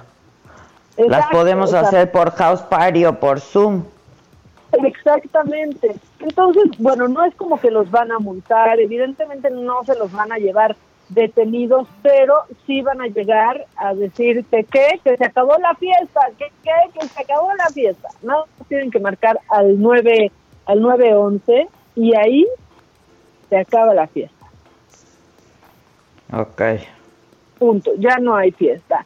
Y en datos que no son esperanzadores, Adela, fíjate que hoy en la mañana estaba eh, pues leyendo un estudio que, que hizo que hizo Google, ¿no? Que, que creó esta herramienta que se llama COVID-19 Community Mobility Report y pues parece que México es el país que menos ha respetado esta consigna de quédate en casa. Y De toda América Latina. Sí, yo ayer Sí, lo es- comentaba con, con Mauricio, el doctor, Mauricio González, el doctor en Nueva York. Es, es una encuesta que se hizo justamente en donde dicen que México es el país de América Latina en donde menos se está respetando el aislamiento, el quédate en tu casa. Entiendo que eh, pues solamente el 30% hablaban de cifras, este, pues estaba rondando el 30%, un poco más del 30% de la población el que se estaba 35. quedando en su casa. Sí, y, exactamente. y, y que, que ve, o sea, la verdad, nosotros siempre queremos estar pegados en cifras de Estados Unidos, ¿no? Y así, vamos bien, vamos como Estados Unidos. Pues ahora vamos mal, vamos como Estados Unidos porque tenemos el mismo porcentaje eh, de, de gente que ha hecho caso a este a este llamado y justo es donde no queremos vernos eh, reflejados, ¿no? Pero hay un dato quizás un poco esperanzador en este estudio y por eso justo lo quería comentar, porque tiene un corte este estudio. O sea, esto no son los datos al día de hoy. Eso no es al día de hoy y yo creo que es importante que lo dejemos este pues un poco claro porque es hasta el día, unos días antes de que se declarara ya la emergencia sanitaria nacional, que ya estaba el, el que te quedaras en casa y el aislamiento social, pero no era oficial. Entonces esto nos puede dar un poco de paz, un poquito, Pues mira, no lo sé porque yo sigo viendo imágenes, este, pues muy reveladoras de que la gente sigue en concentraciones, ¿eh? Este, Pues y, y siguen trabajando en muchos lugares. Estaba lloviendo eh, la central de Abasto, estaba lloviendo distintos mercados, este, y todavía hay, hay una gran incredulidad, ¿no? De eh, pues la virulencia de- de- de- del comportamiento tan virulento del COVID-19. Este, hay quien piensa, pues es una gripita y ya no pasa nada, ¿no? Este, claro. Si te da, te da, es una gripa, te recuperas y punto, y se acabó. Y eso es muy Exacto. preocupante. Y eso está pasando en nuestro país. Y lo ves con los usuarios del metro y los ves con los usuarios del transporte público. Yo estaba viendo varios reportajes. Este, la verdad los vi en redes sociales, entonces no me atrevería a decir si- de qué televisoras son o de qué medios son. Este, pero en donde pues te retrata que pues que la gente sigue saliendo, ¿no? Pues sí. Bueno, pues esto fue hasta el 29 de marzo, un día antes de que se declarara esta emergencia. Vamos a ver, vamos a ver cómo ha incrementado, pues cómo ha incrementado esto según Google en una semana. Ojalá, ojalá haya aumentado. Nos conviene a todos. Que yo quedé de mandarle este estudio, qué bueno que me recordaste ayer a Mauricio y no se lo mandé, se lo voy a mandar. A nuestro doctor Adela, por favor, atiende a nuestro doctor. Sí, nuestro doctor es lo máximo. Sí, la verdad es que sí. Ese pudiera es ser que un sí. super rockstar, ¿eh? Ah, bueno, imagi no, imagínate, si aquí están como están con Gatel García Bernal, ¿cómo estarían con este, Con, con, Mauricio el doctor? González. Hijo, Síganlo, no, ¿eh? bueno, Porque, eh, eh, a ver, es un muy buen médico, internista, con especialidades. Está trabajando ahorita en el Hospital Metropolitan de Nueva York. Tiene toda la información y está súper guapo. Sí, y súper chavo y súper guapo, no, no, y muy súper bien. charm, ¿no? Súper a- carisma. Sí, súper charm. Digo, y aparte, lo, seguirlo ahorita por lo que está sucediendo, pues yo lo sigo desde antes porque trae unos tips eh, muy buenos de alimentación para fortalecer el sistema inmunológico. O sea, yo ya, yo ya los, mira Mauricio, yo ya te quería desde antes, nomás que te lo sepas, ¿eh? Sí, Ya lo sí, seguía, ya lo seguía desde seguía. antes. Es Mauricio González, está en Instagram como Mauricio González. Síganlo, mándenle mensaje y díganle que yo lo recomiendo para que siga siendo mi amigo. Este, y ahorita le voy a mandar el estudio. ¿Tienes más macabrón? Pues tengo más macabrón, pero tengo un chorro de mensajes. ¿Te parece que saque tantitos mensajes? Porque, híjole. Gracias Adela y bien. Maca por presentarnos las noticias de manera amena y tratando de elevar nuestro estado de ánimo. Me gustaría saber por qué no contabilizan todos los casos de defunciones por neumonía. Pone atómica, pero yo creo que quiere decir atípica como causa del coronavirus. No, sí, no, ya, ya no queremos. O sea, ahora imagínate aparte la atómica, Adela. Sí, no, no, ya con esta tenemos. Biológica, con esta tenemos. No, ya sí, déjalo. Luego Beatriz Hernández dice, Adela, muchas gracias, me encanta tu programa, me hace sentir muy bien en medio de todo esto. También dicen, Adela y Maca, ¿hasta cuándo terminará todo esto? Los primeros días de encierro muy bien, pero después ya no sé qué hacer. Ojalá su programa durara 24 horas. Saludos desde Tultitlán. No, Lo bueno de todo sí, ¿eh? esto es que estamos en Spotify, ¿no? Donde pueden Exacto. escuchar cualquiera de los programas que, que hemos transmitido. Este, y luego está la saga también, que pueden ver todos los programas, porque eh, pues ya saben que solamente eh, los miembros podían ver los programas o pueden ver los programas completos, pero lo que hemos hecho en esta emergencia y en este aislamiento es pasar eh, pues los mejores programas, los hemos abierto a todo el público, los mejores programas de la saga para que los puedan ver completos y siempre se pueden hacer también socios y miembros de la saga y están los programas de Macanota también. Entonces, y hay un chorro de contenido, la verdad, ¿no? Oye, es lo que te iba a decir, se está generando mucho contenido actualizado a todo lo que está pasando, que está muy bueno también, que, que ahí se les pueden ir varias horas del día, ya para que en la noche ya digan, bueno, un día menos, un día menos. Exacto. A mí sí se me están pasando rápido los días, ¿eh? La verdad, o sea, pues como estoy, estamos trabajando y pues estoy leyendo mucho y así, este, y luego pues con los niños, con los niños iba a decir que no tienen nada de niños ya mis hijos, pero es el mamá, mamá, mamá, ¿no? Este. Que suenan como sirena de ambulancia ya, por favor. Como sirena.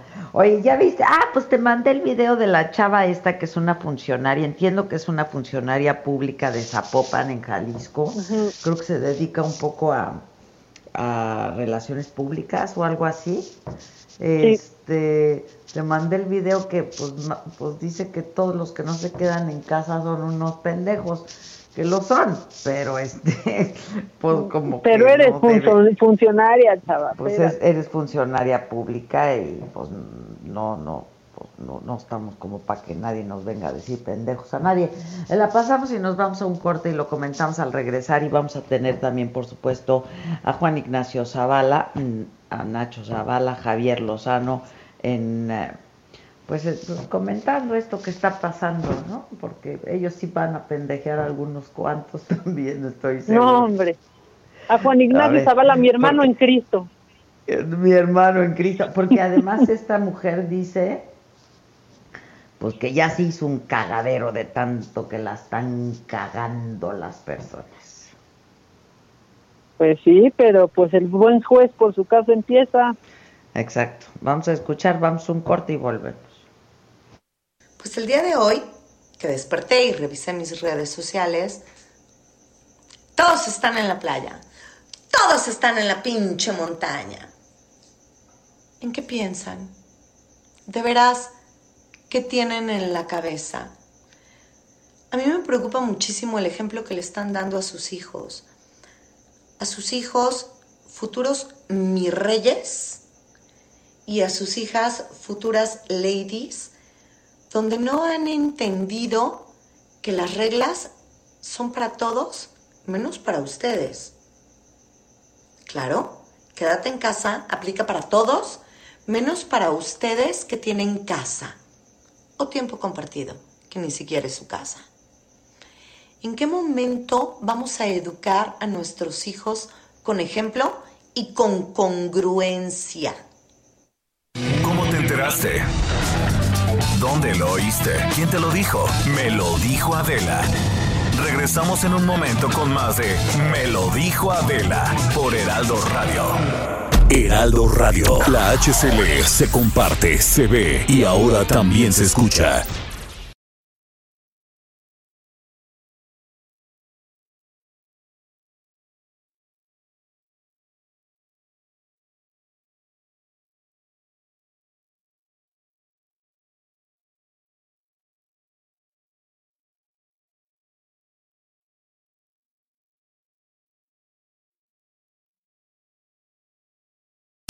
Heraldo Radio.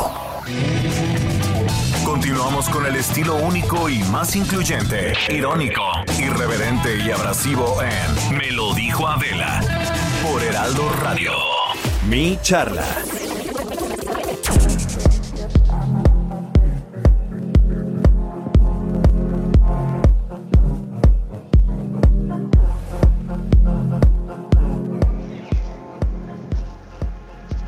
A mí me dicen mi chamuco.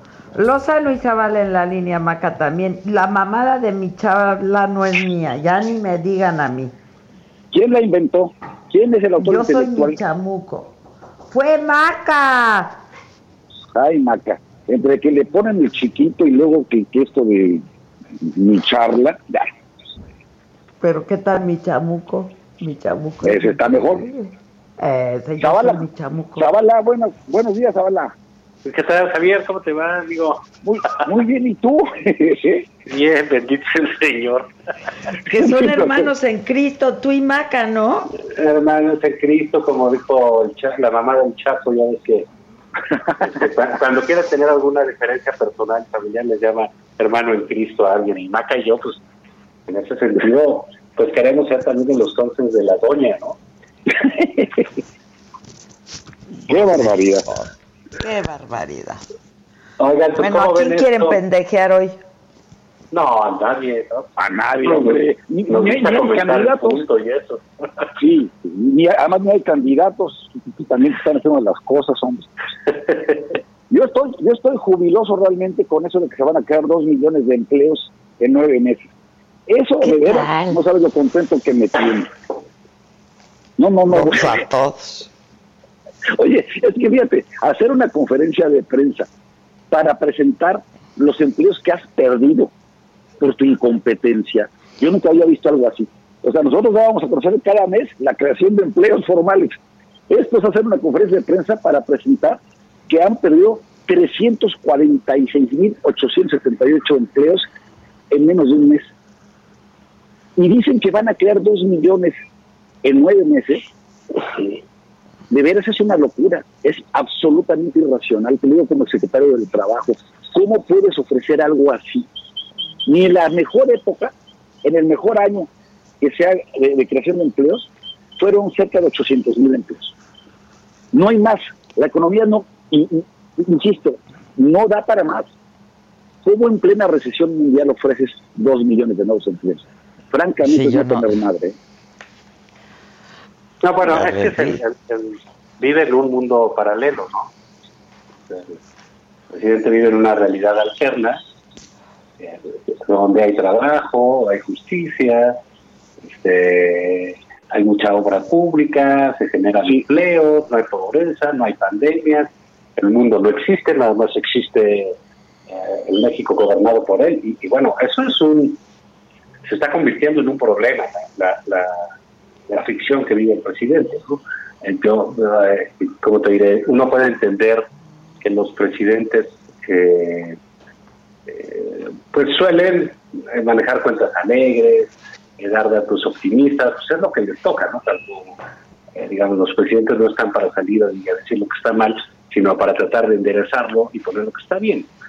Sin embargo, cuando hay una eh, crisis de estas magnitudes, una pandemia, etcétera, lo que se tiene que hacer es hablar con la realidad, eh, invitar a la solidaridad y generar las políticas públicas necesarias para que se pueda enfrentar este eh, pues esta fatalidad, ¿no? que no, no- que es, que es uno de los nombres que puede tener, desastre, fatalidad, cataclismo, lo que le quieran decir ustedes.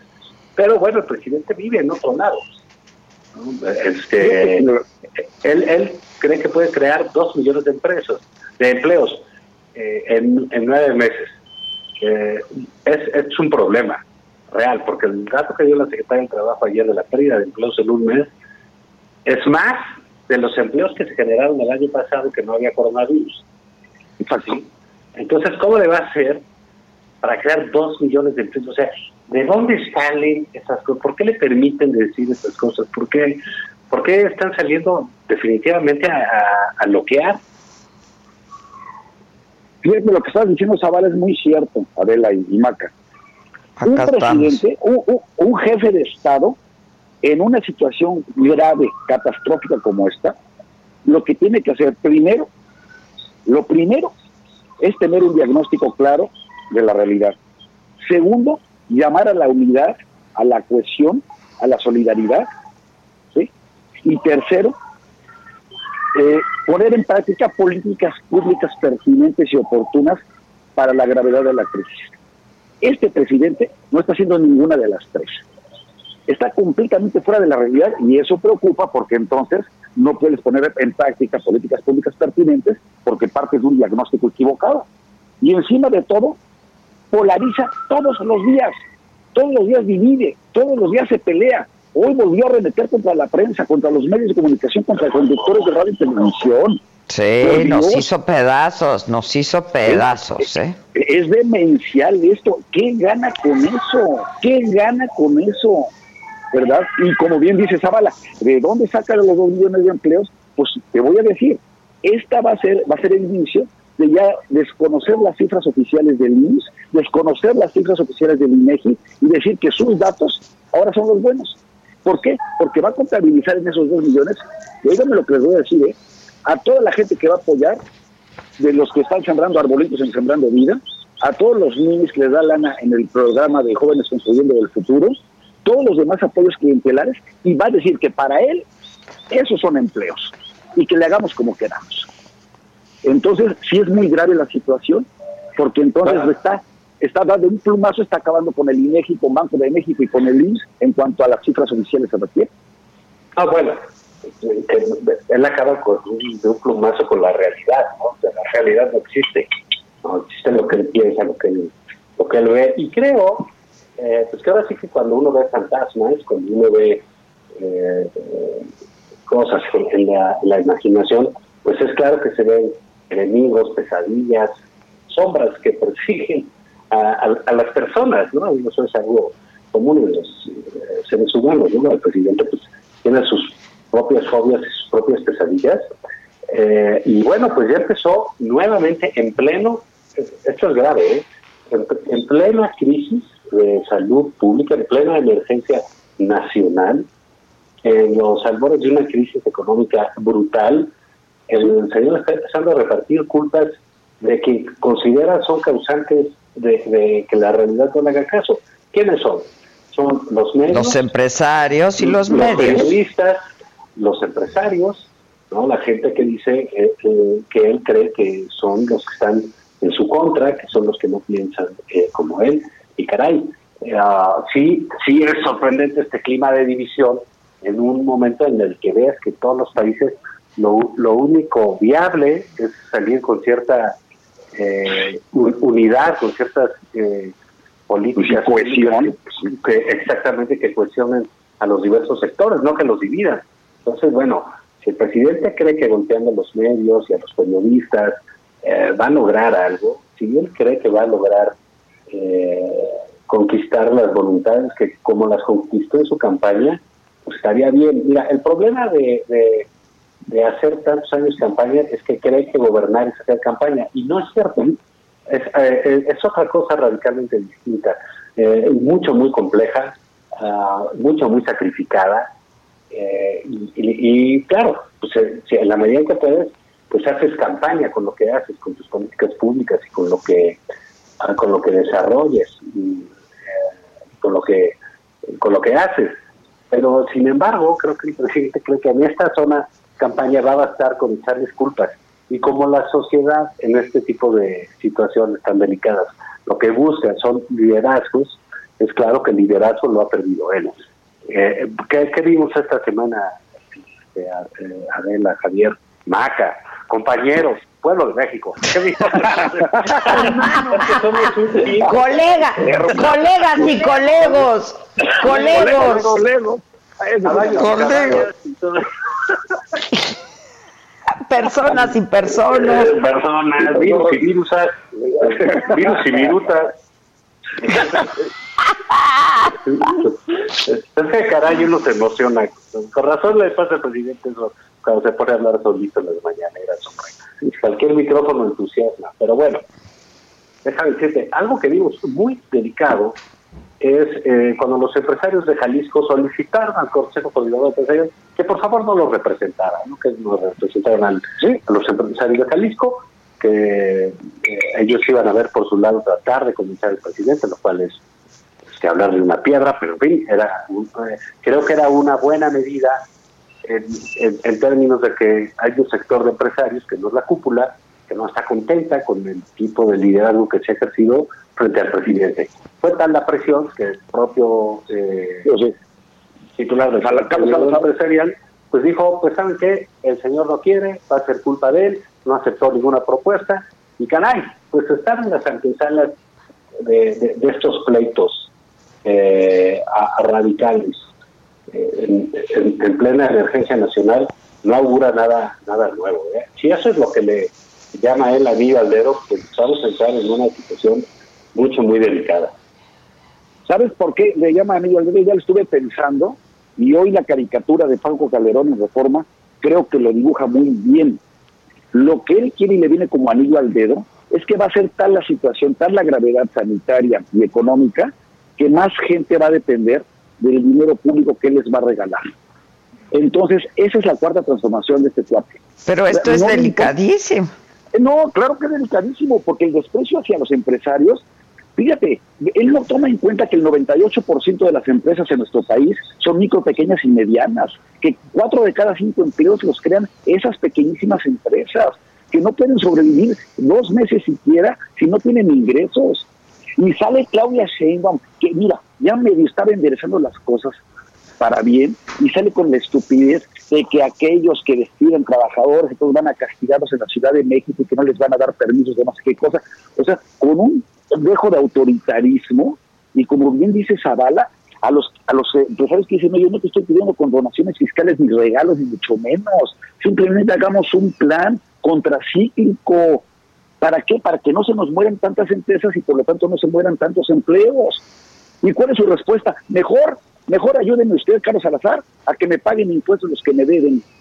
Sí, esa ¿Qué fue. tipo de reacción es esa, por favor? Pues con su clásica ironía, ¿no? Y sarcasmo, eh. la No, sorna que maneja.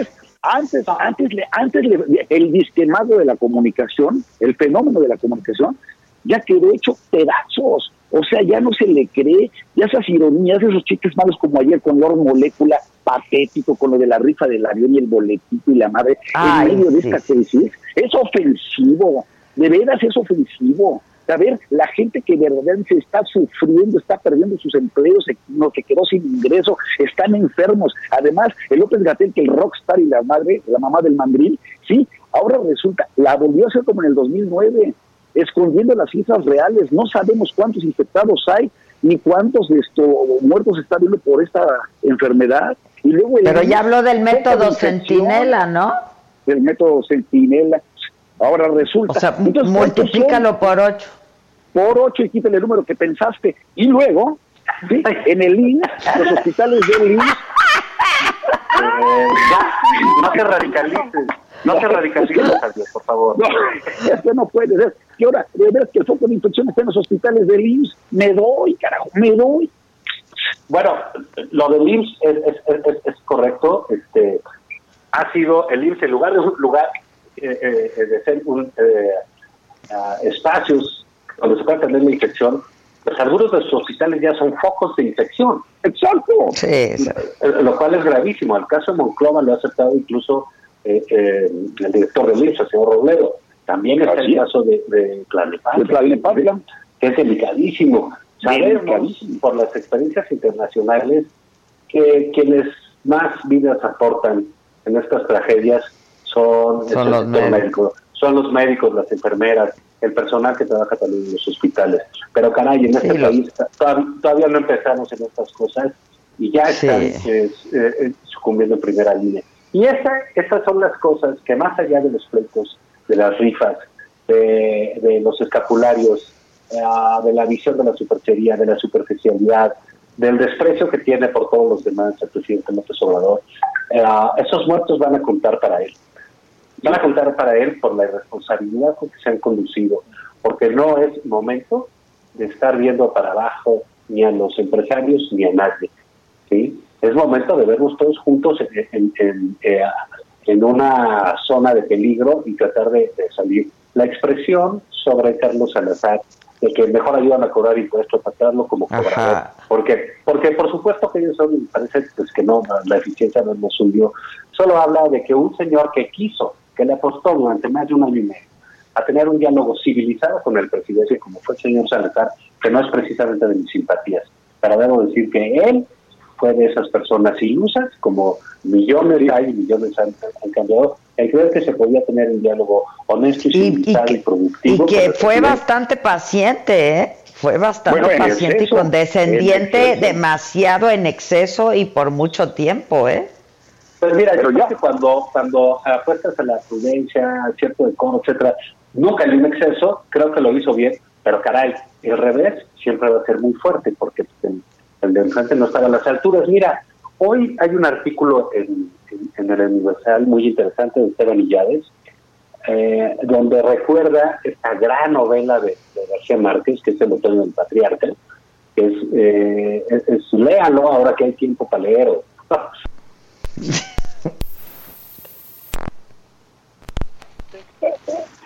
Y es esta historia de, de la decadencia de un dictador, ¿no? Cómo empiezan a gobernar solos. Eh, Esteban necesita ahí cómo se empieza a encargar él de abrir las puertas de palacio, cerrar las cosas, atender esto, el otro, todo, porque tiene, tiene pavor. Y dice, entre eh, eh, algunas de las cosas, dice, bueno, eh, dice que cada vez es más difícil encontrar, salvo los recalcitrantes seguidores del presidente, quien no pueda defender ante lo que sucede. ¿no? Dice, vivimos en un país tornado novela cuyo protagonista es un personaje que habita la penumbra, un patriarca que solo habla con su sombra porque la confunde con el pueblo. Caray, ah, digamos, independientemente de lo bien escrito que está, eh, nos habla de un momento muy, muy, muy delicado, digamos. Este eh, eh, articulista no es, digamos, no tiene una corriente política pegada como la podemos tener Javier y yo. Este, creo que todos estamos viendo algo que sucede con el presidente, que es muy delicado, en, en una emergencia así, y caray, pues nada más no hay mucho a dónde hacerse. Fíjate que lo, lo que pasó el domingo lo dibuja el cuerpo entero. O sea, un hombre absolutamente solo en un patio enorme, hablando de un México que no existe, desilusionando a Qué- los qué imagen, civiles que ¿no? todavía quedan. Qué imagen, fue verdaderamente patético. Qué ¿A quién se le ocurrió? O sea, se imaginó él como el Papa Francisco en la plaza de San Pedro, en una imponente imagen brutal, conmovedora, histórica, y pensó que le podía salir igual. Y para decir las barbaridades que dijo, o más bien las que no dijo, porque esperábamos que hiciera anuncios, que, que de veras a- actuara como hombre de Estado, como jefe de Estado. Ah, pues fue una Y mañanera más, ¿no? Fue una una mañanera, mañanera más. más y muy y muy chafa y muy chafa entonces como bien Ahora, dicen, la- este, y la mañanera de lunes, la mañanera de lunes que fue más un sermón, ¿no? La verdad. un sermón oye citando al Papa y sermón. Y este, este es el juarista este es el presidente juarista Y a Eso que lo Jesús. dicen nosotros conservadores Sí, sí, ¿verdad? No, sí de veras es, es ya cosa de preocuparse porque lo que está diciendo Zamora es muy cierto y todavía no entramos a la fase 3 es decir, lo peor no ha llegado ni en materia de salud pública ni en materia económica y este hombre sigue pensando que la gente está feliz, feliz, feliz o sea, sí es muy preocupante porque perdió su liderazgo, perdió su credibilidad, las encuestas no mienten, los medios de comunicación están reportando lo que tienen que reportar y él se está enojando y va a terminar tomando decisiones muy autoritarias y muy en sentido contrario a la lógica y al sentido común. Sí, sí, fíjate que, que, eh, esa imagen que recuerdas, yo, eh, ayer la trabajaba en un texto de, del Papa y, y- Andrés Manuel. Mira, el propio Papa, ese mensaje con- en, esa imagen tan imponente que vimos él solo en la, en la plaza de San Pedro, pues fue una imagen potente porque aparte el mensaje, claro, llenó ese vacío con, Claro. muy, muy relevante. Fíjate, incluso el documento del Papa, normalmente le ponen nombres a los documentos papales, las homilías, los trabajos, encíclicas, comentarios, y ese se llama Momento Especial de Oración por motivo de la pandemia. Momento especial. Aquí no hay nada. ¿no? Aquí no hay nada especial. Él sigue trabajando, va a tener dos millones de empleos, sigue dos bocas, sigue el aeropuerto, tenemos dinero, no está pasando nada. Mientras tanto, nada más se está documentando la tragedia de la ineficiencia y de la ineptitud, que por ejemplo, en pleno febrero, si decían que ya tenían controlado, le vendieron a China las mascarillas. Sí, hombre. Ya, pero Para ya, pero ya dijo, pero no dijo, ya, ya dijo Marcelo que no fue así, ¿no? Que fue otro producto completamente distinto. Es que de veras es patético. No, no, no, es surrealista esto, es surrealista. Pues nada, mira, luego Marcelo también, ¿eh? El otro día, eh, uno de estos de, de Morena impresentables, no voy a decir ni el nombre porque es muy poca cosa, pero puso un tweet de que la Ciudad de México era motivo de elogios en Francia eh, eh, en un programa, ¿no? Y entonces Marcelo, que luego le da por convertirse en el rey del tweet, le, eh, entonces pone, es cierto, muchas felicidades a la Ciudad de México. Eh, es un eh, esto de enviar kits a los enfermos, ¿no? A los supuestos este, infectados de COVID. Dice, otros países ya nos están pidiendo el modelo porque es un ejemplo. Bueno, pues tuvo que borrar el tweet porque era una mofa lo que estaban haciendo eh, eh, en el programa francés de lo que sucedía, carajo. Entonces, o sea, no, no puede ser que no entiendan que lo que sucede en este país es motivo de mofa, por un lado, y de preocupación por otro, por el- la dimensión de la responsabilidad en un país con tantos millones de habitantes. Porque no perdamos un ojo en esto de los números, que yo no soy ni especialista ni nada, ah, pero digamos, es claro que en países con mucho menos población ha crecido increíblemente el número de infectados y de muertos. En un país como el nuestro, la cosa no va a estar sencilla. Y que estamos pegados al país que es hoy el epicentro de la pandemia, que es Estados Unidos. Claro. Por Dios. Claro. Y fíjate, Nueva York en un Claro. domingo hubo más de 900 muertos en el estado de Nueva York. Ayer fueron 800. Este, es, es increíble. en un solo día. Entonces, Y oye, miles de infectados de en un solo día. Pues sí. Y aquí la otra es que la rifa del avión, que los moléculas, que los empresarios que paguen impuestos, que no paguen impuestos, pues cóbranle los impuestos, hermano, en vez de vender los boletos de la rifa, cóbrales los impuestos. Si nadie está en contra de que paguen impuestos y los deben, cobras. No, no, no, no, no, no, pues es lo Pues que hacer. Ahora, ¿qué Pero creen que haga? Rápido, tenemos un, tengo un minuto nada más. ¿Qué creen que haga Carlos Salazar con el oficio que se le fue enviado? Pues yo no haría absolutamente nada. Yo se lo turnaría al SAT. Pues sí. Le diría, oiga, su jefe me Sí, mandó pues esto, yo sí. creo que la, direc- la dirección está equivocada y el, re- y el destinatario... está Ventanilla equivocado". equivocada, ¿no? Ventanilla Sí, equivocada, pues no es de mi está- competencia. Le está usted ladrando al árbol equivocado. Sí, sí, o sea, no, no De es, veras. eh, digamos, ser representante, él es presidente, pues tampoco le vamos a cobrar todas las ineficaces y ineptitudes de los demás directamente, ¿no? Pero si él dice mejor ayudan a cobrarle a los empresarios, pues caray, no se supone que él tiene el monopolio de esas eh, acciones para, para, para cobrar. Pues sí los Oye, tiene. y- oye, y por último una cosa también, ¿eh? Los gobernadores también ya rebasaron al presidente, no hay coordinación a nivel nacional y ya de veras, así como hay un pleito con los empresarios, no tarda haber un pleito fuerte con gobernadores que pueden empezar a hablar de la descoordinación fiscal, ¿eh? Porque los están maltratando y porque no está viendo esta sensibilidad que tiene que haber en momentos como este. Sí, no, mira, Bueno, pues mira, lo que vamos a ver, lo, lo que vamos a ver, no coartes mi libertad de expresión, por favor, Adela, nada más. Sí, sí, sí, sí, por favor. Bueno, pues Ayúdame, ya, favor, lo que pasa no, pues no te estoy cortando, pero te estoy cortando. No te voy a coartar, nada más te voy a cortar. A ver, rápido. No, ah, ya no, olvídalo. Ahora viene. no. Ah, Ahora no, ah, no, ah, no. no, ahora no te convido de mi paracetamol. Yo tengo más que tú. Oye, y el kit, oye, y la despensa y el kit que estaba repartiendo con jabón rosa Venus. Así que tal. Que los haber No, sacado no, de la no. casa de Noroña. Híjole. Ay, el Rosa Venus. Oigan, los extraño en persona, los extraño en Yo también, persona. Yo también. Ya, bueno, Pues ahí, yo creo que por ahí de agosto, ¿no? pues sí, sí. Sí, Yo creo que quédense- quédense en su Esa es la otra. Esa es la otra. Esto no va a acabar en abril. No, para nada. Y No, sería no, una irresponsabilidad que, que los regresen a las personas a la calle. ¿eh? No, no, no, no, no, no. no. Bueno, bye. Bueno, adiós. Adiós. Bye. Te corto y te coarto. Ya nos vamos, banda. Hagan de este un día provechoso, lean, escuchen música, estén con sus, estén con sus amores y sus afectos y estemos en contacto a través de las redes sociales. Yo los quiero mucho y nos escuchamos mañana, por supuesto, a las 10 de la mañana. Gracias a todos, con nombre y apellido, quienes hacen posible esta transmisión. Siempre. Gracias. Esto fue Me lo dijo Adela. ¿Cómo te enteraste? ¿Dónde lo oíste? ¿Quién te lo dijo? Me lo dijo Adela por Heraldo Radio, donde la H suena y ahora también se escucha.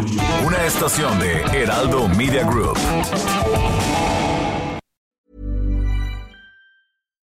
When you make decisions for your company, you look for the no-brainers. If you have a lot of mailing to do, stamps.com is the ultimate no-brainer. Use the stamps.com mobile app to mail everything you need to keep your business running with up to 89% off USPS and UPS. Make the same no-brainer decision as over 1 million other businesses with stamps.com. Use code PROGRAM for a special offer. That's stamps.com, code PROGRAM.